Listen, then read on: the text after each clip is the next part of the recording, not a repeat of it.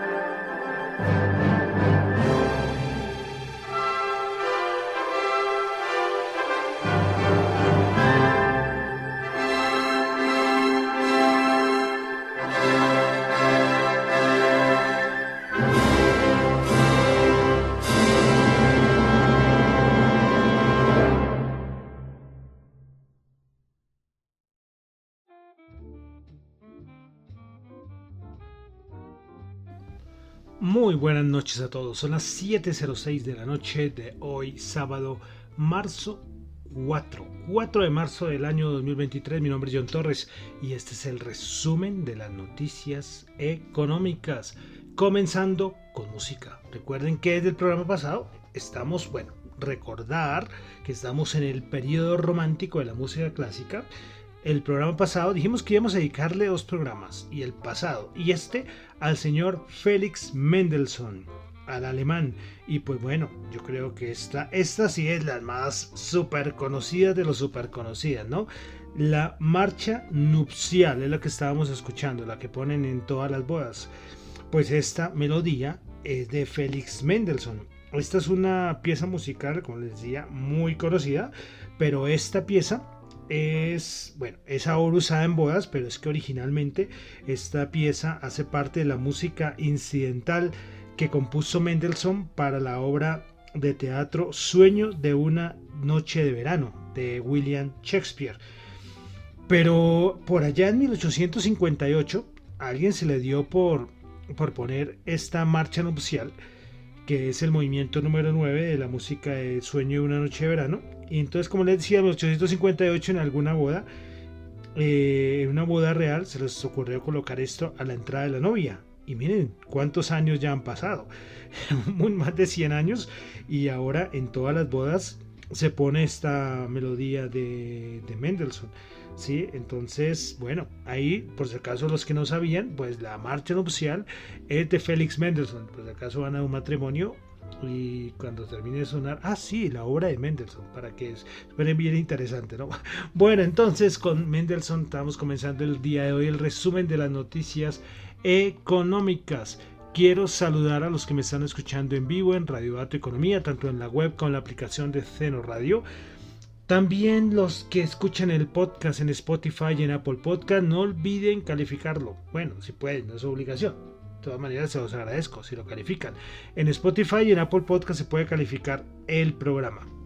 También los que me escuchan, quiero saludar a los que me escuchan en Google Podcast, Amazon Music y en la aplicación de Fontaine, donde a ustedes, por escuchar sus podcasts favoritos, les dan fracciones de Bitcoin, es decir, Satoshis. Bueno, entonces vamos a arrancar con el resumen de las noticias económicas recordándoles algo muy importante, lo que yo comento acá no es para nada ninguna recomendación de inversión, son solamente opiniones personales. Bueno, arrancamos.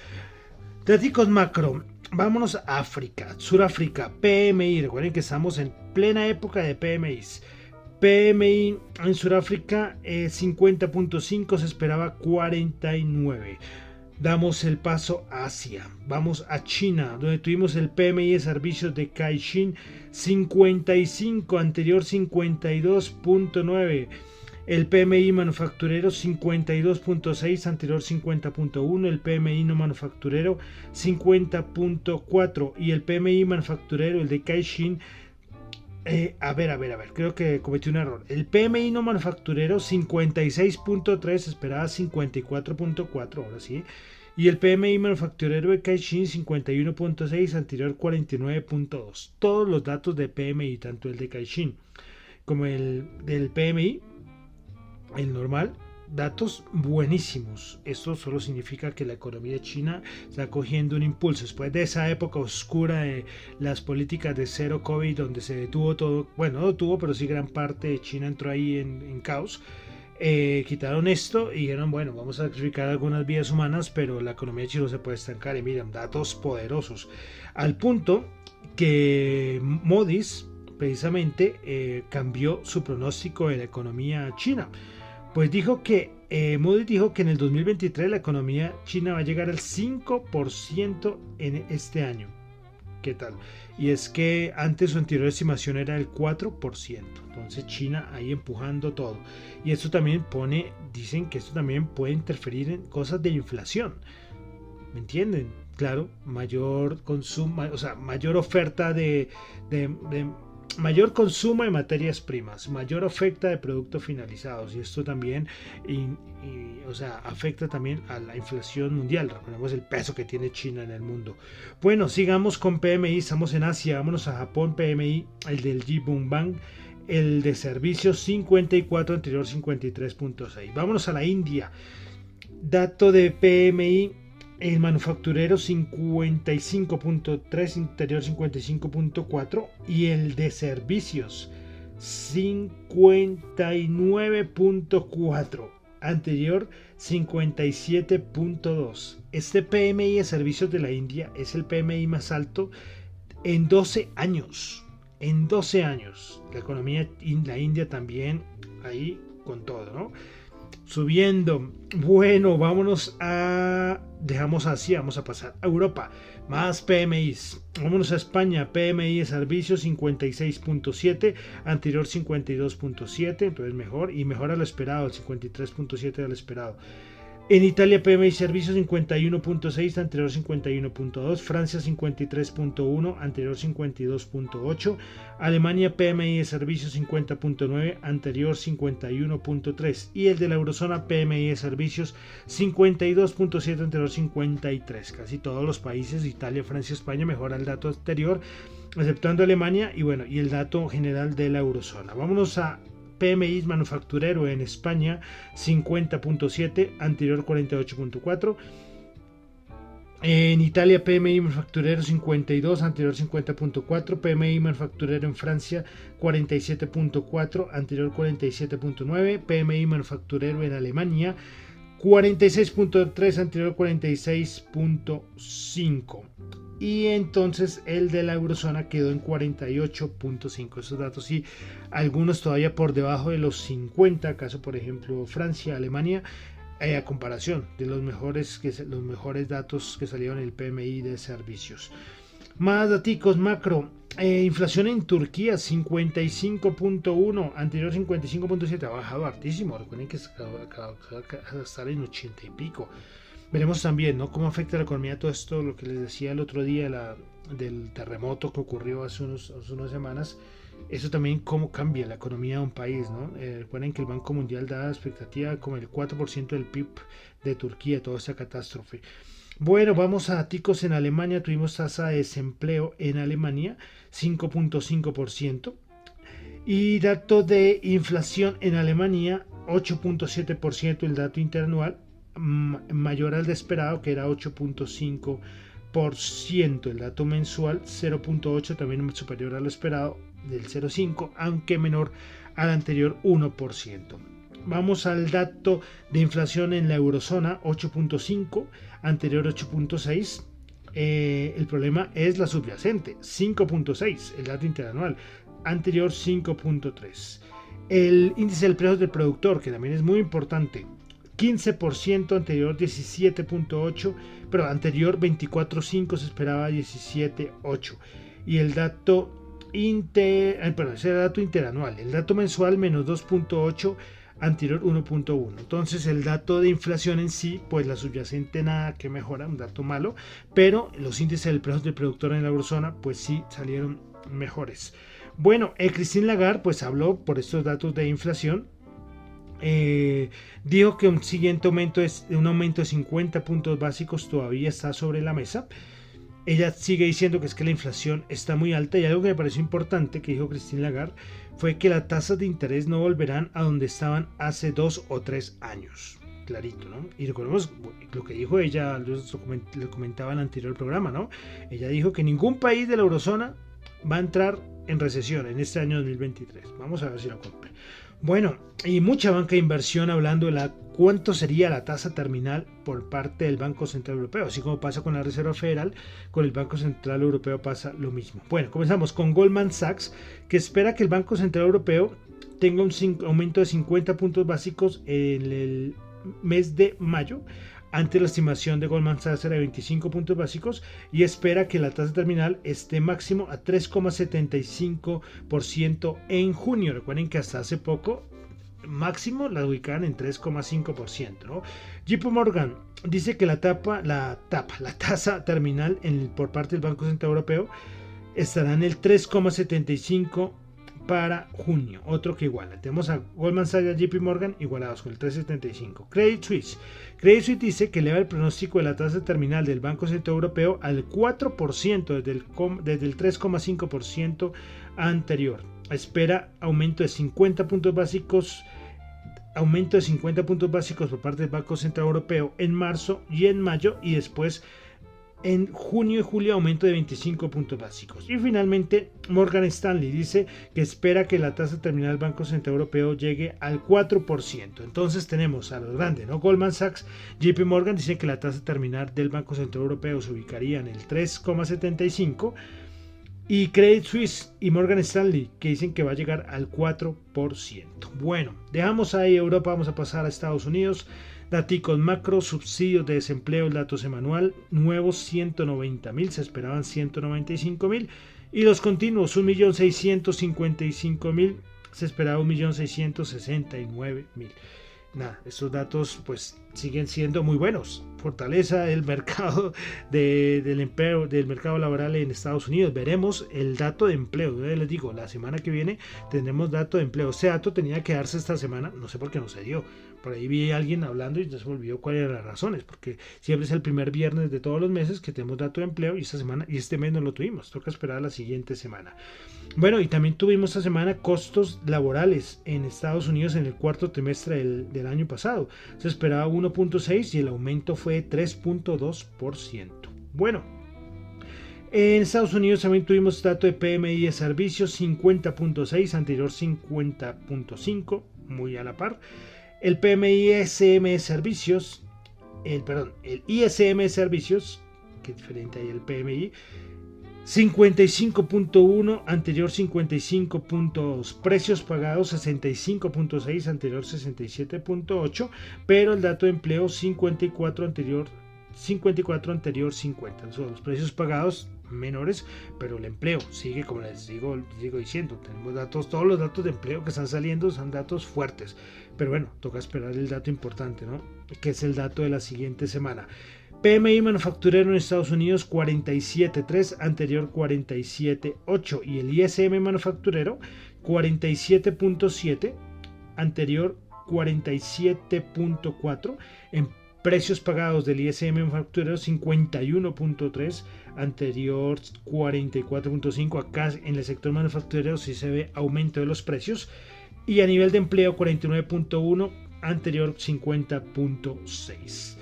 Bueno, tuvimos la estimación por parte de la Fed de Atlanta del Producto Interno Bruto para el primer trimestre en Estados Unidos, 2.3%, anterior 2.8%.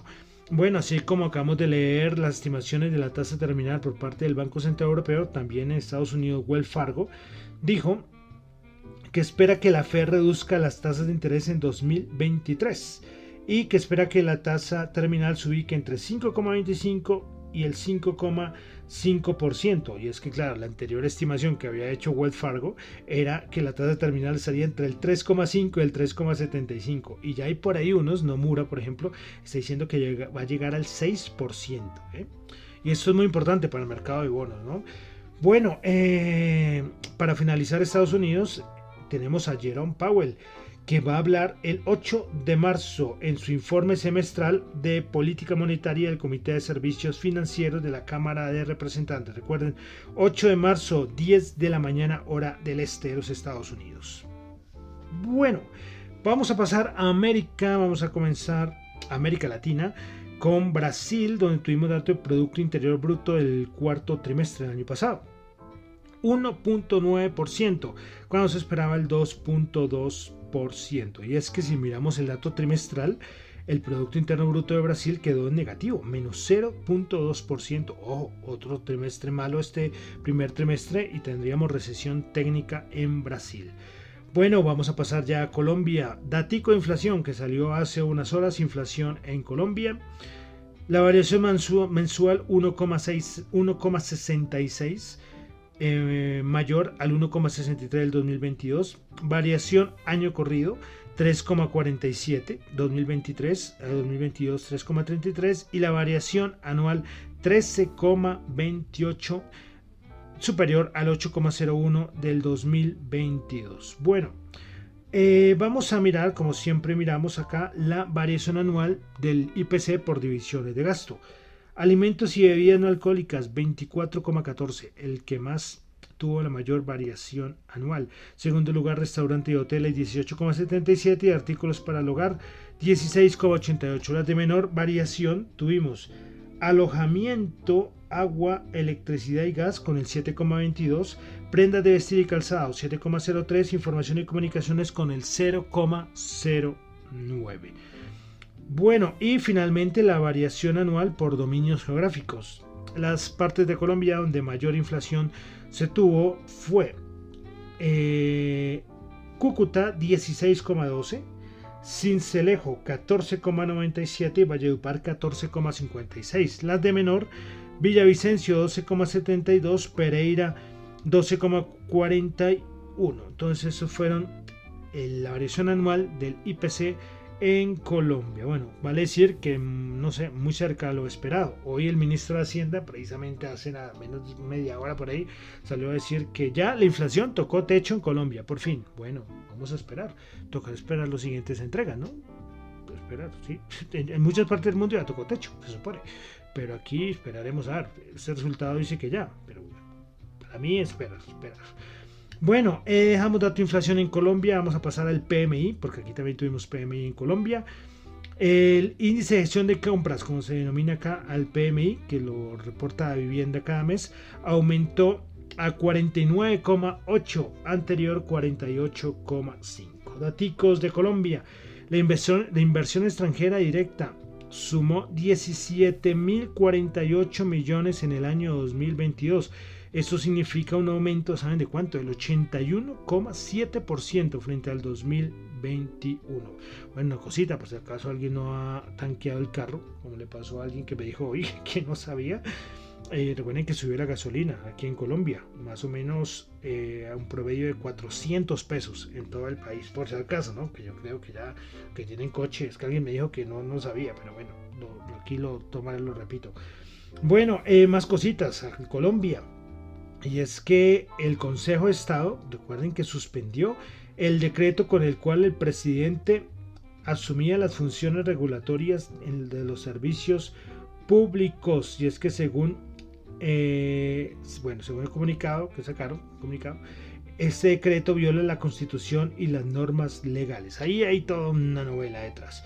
Pero de todas maneras, horas después, se supo que el superintendente, el superintendente de Servicios, el señor Dagoberto Quiroga, dijo que va a apelar la decisión del Consejo de Estado de suspender el decreto que da las facultades de comisiones al presidente. Veremos a ver qué, qué pasa con esto. Eh, qué cosas con este país, ¿no? Acá no quiero meter mucho en política, pero es que todos los días un escándalo y un escándalo. A nivel del Ministerio eh, de, de Energía, otra renuncia. Es que eso es una cosa tras otra, tras otra, tras otra.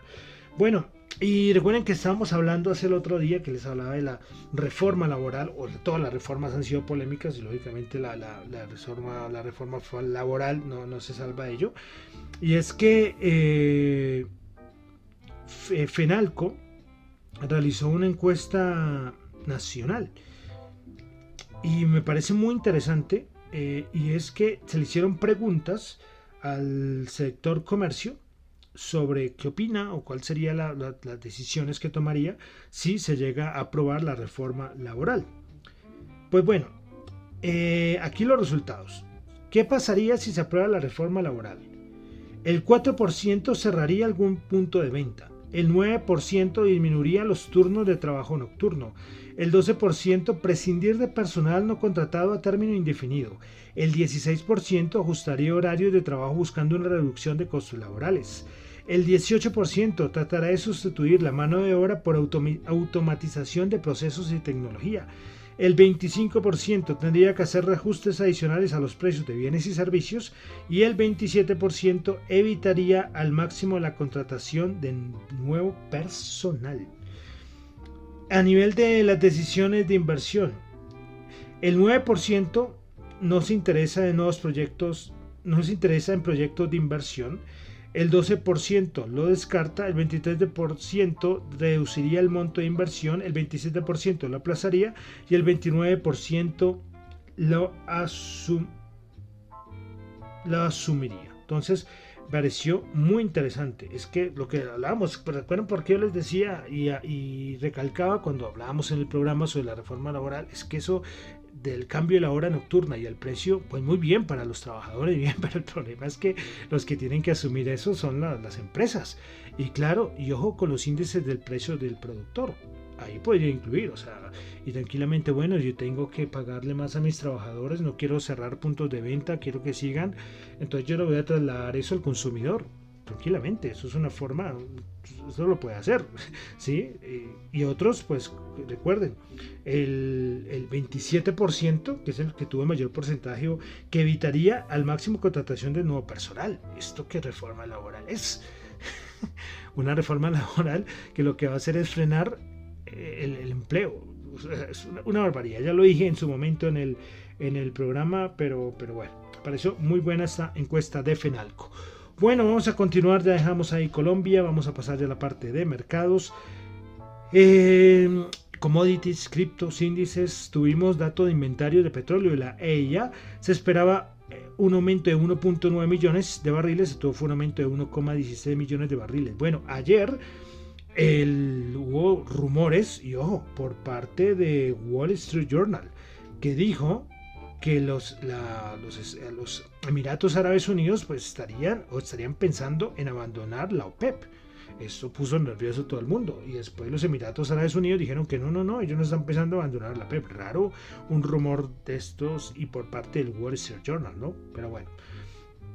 Bueno, más cositas así generales. Eh, el Comité de Representantes de los Estados Unidos aprobó el proyecto de ley para que el presidente Biden pueda prohibir TikTok en Estados Unidos. ¿eh? Ahí está. Bueno, eh, respecto a Apple, pues parece que Apple está pensando expandir y crear nuevas plantas de producción y pasar varias a la India, la India que tanto hemos repetido acá. Bueno, una cosita que pareció curioso a nivel de, Apple y es que eh, salió un cuadro diciendo que los, los ingresos de, de Apple lo que más importa es lo que obtiene por los, los ingresos que tienen las ventas de sus iPhones. Lo hicieron un top eh, y por ejemplo, es que es curioso, comparan todos los ingresos de Amazon, que es el primer lugar. Segundo lugar, todos los ingresos de, de Apple.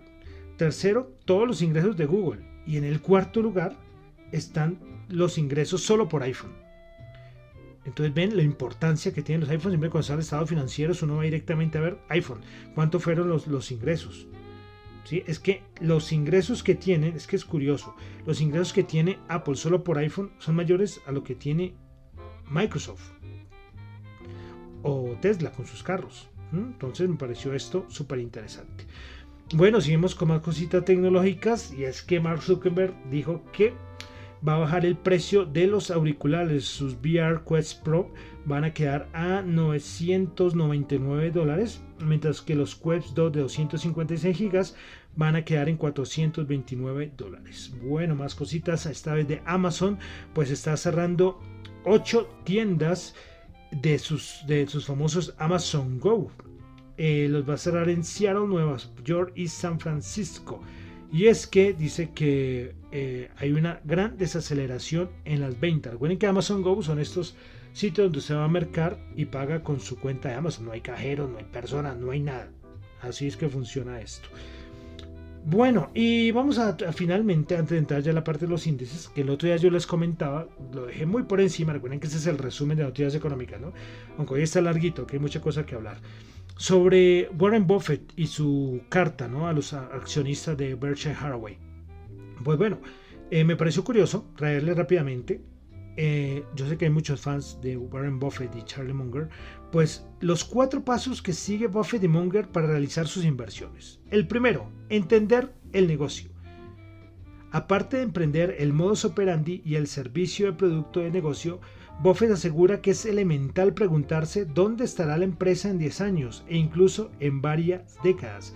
Si no estás dispuesto a ser dueño de unas acciones durante 10 años, entonces ni siquiera piensas en tenerla durante 10 minutos. Recuerden que esas son las, fueron palabras famosas que dijo, que dijo Buffett en el año 1996. Primer mandamiento, para decirlo así.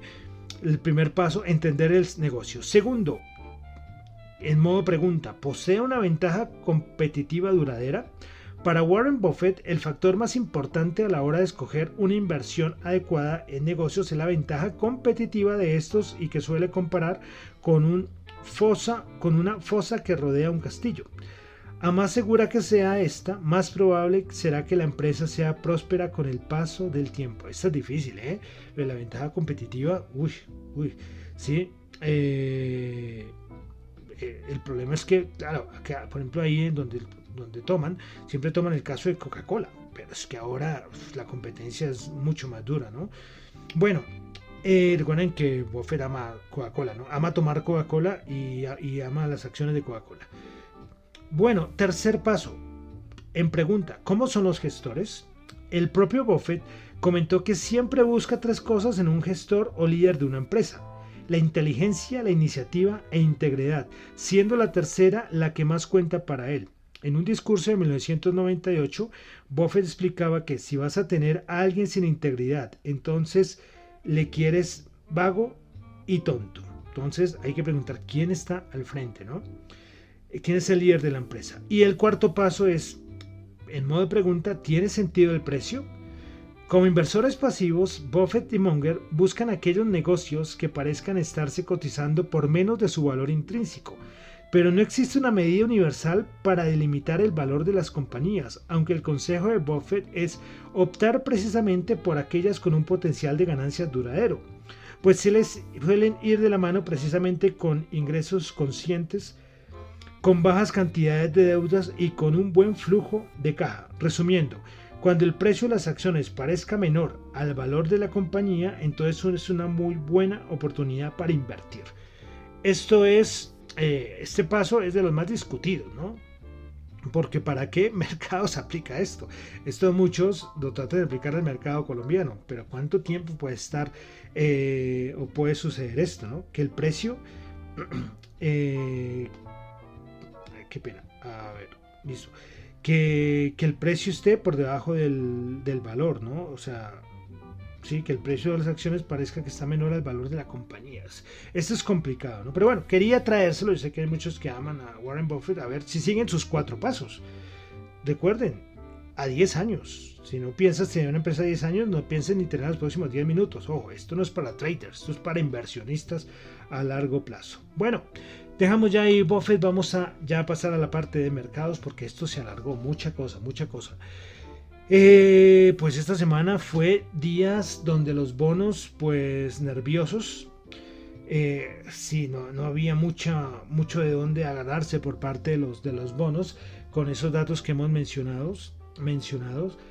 Y en Estados Unidos el problema es que va muy diferente a Europa. Yo creo que no nombro los índices europeos, pero solamente les digo que todos los índices europeos, el de Francia, el de España, el del Reino Unido, todos subiendo, con mucha fuerza, con mucha fuerza. No les importa para nada la economía ahí sí subiendo. No importa que los bonos europeos, el bono alemán, es pues, una caída pero tremenda. No importa nada esto, ellos siguen subiendo, mientras que en Estados Unidos la cosa cambia.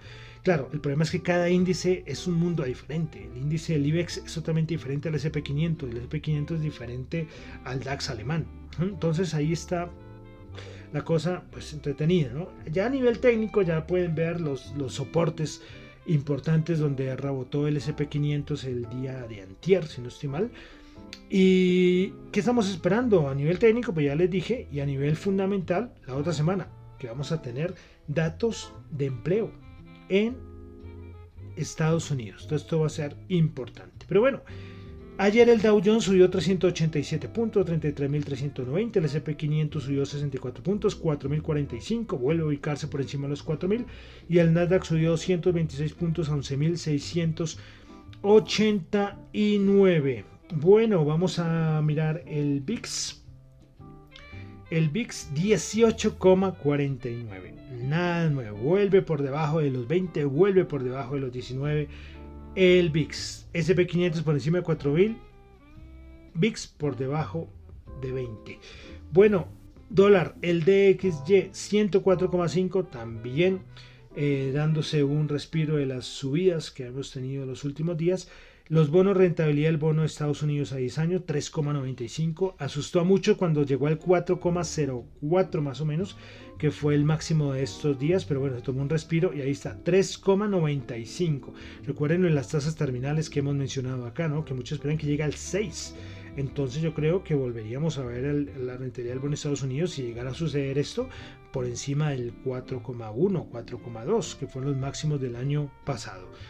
Bueno, vamos a pasar a la bolsa de valores de Colombia. El MSCI Colcap el día de ayer subió 2,1% a 1.214 puntos.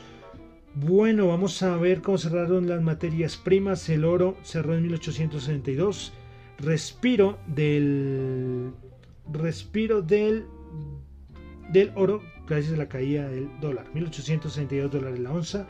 Vámonos con el Bren 86 cerró subiendo el 1,4% y el WTI 79,8. Recuerden que les decía, esa noticia de la supuesta salida de los Emiratos Árabes Unidos de la, de la OPEP, pues puso nervioso el petróleo, pero al final, que no, que eso era un rumor, pues nada, a subir. Dólar en Colombia para ese fin de semana, semana no, semana. Claro, estoy hablando rápido, me perdonan porque es que ya eso se hizo muy largo.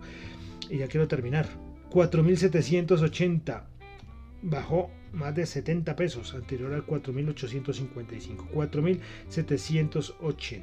Y finalmente vamos a mirar las cripto rápidamente, porque como les digo, esto se alargó mucho. Bueno, entonces Bitcoin bajando el 0,1%, Ethereum bajando el 0,19%, BNE bajando el 0,3%, Ripple bajando el 0,9%, Cardano bajando el 1,9%. Dogecoin bajando el 2,7%, Polygon bajando el 3,9%. Las criptos siguen bajando, llevan como cuatro días de bajada y es que, bueno, son muchas cosas, pero lo principal fue lo de este banco, el Silvergate, que es como un banco cripto, pero ha listado en, Estados Unidos. Sus acciones alcanzaron a desplomar 45%. No, creo que es más, más del 50% si sumamos jueves y viernes. Eh, pues bueno, tiene un montón de pérdidas, problemas regulatorios y es que esa es otra víctima, aunque no lo crean, de FTX. Recuerdan noviembre del año pasado. Pues siguen cayendo víctimas eh, por el colapso de FTX. Y el tipo este, el Batman, feliz de la vida, ¿no? No, sé dónde estará, nada. Ese está por ahí, ese sí está libre y sonriendo, ¿no? qué cosas. Bueno, y ya, con esto terminamos por el día de hoy con el resumen de las noticias económicas. Muy larguito el programa, pero tocaba ponernos al día y creo que ya estamos al día, ¿no? Bueno, recuerden que lo que yo comento acá no es para nada ninguna recomendación de inversión, son solamente opiniones personales. Mi nombre es John Torre, me encuentra en Twitter en la cuenta arroba John Chu, la cuenta arroba Dato Economía en Twitter. Eh, para asuntos de la emisora arroba Dato Economía R y radiodatoeconomía arroba gmail.com. Y bueno, vamos a terminar con música. Recuerden que ya, hoy es el segundo y último programa que nos estaremos con el señor Mendelssohn, el alemán. Ya comenzamos el programa con la famosa marcha nupcial y bueno, esta también es, yo creo que es muy conocida más por los dibujos animados, porque la han puesto mucho en dibujos animados. Se llama la, la obertura de Fingal's Cave. Esta es una obertura que fue inspirada por las impresionantes cuevas de la isla Estafa en Escocia y se ha convertido en una obra muy popular y ha sido eh, bueno, interpretada por muchas orquestas. Bueno, entonces con The Fingal's Cave del señor Mendelssohn, terminamos por el día de hoy con el resumen de las noticias económicas. Muchísimas gracias.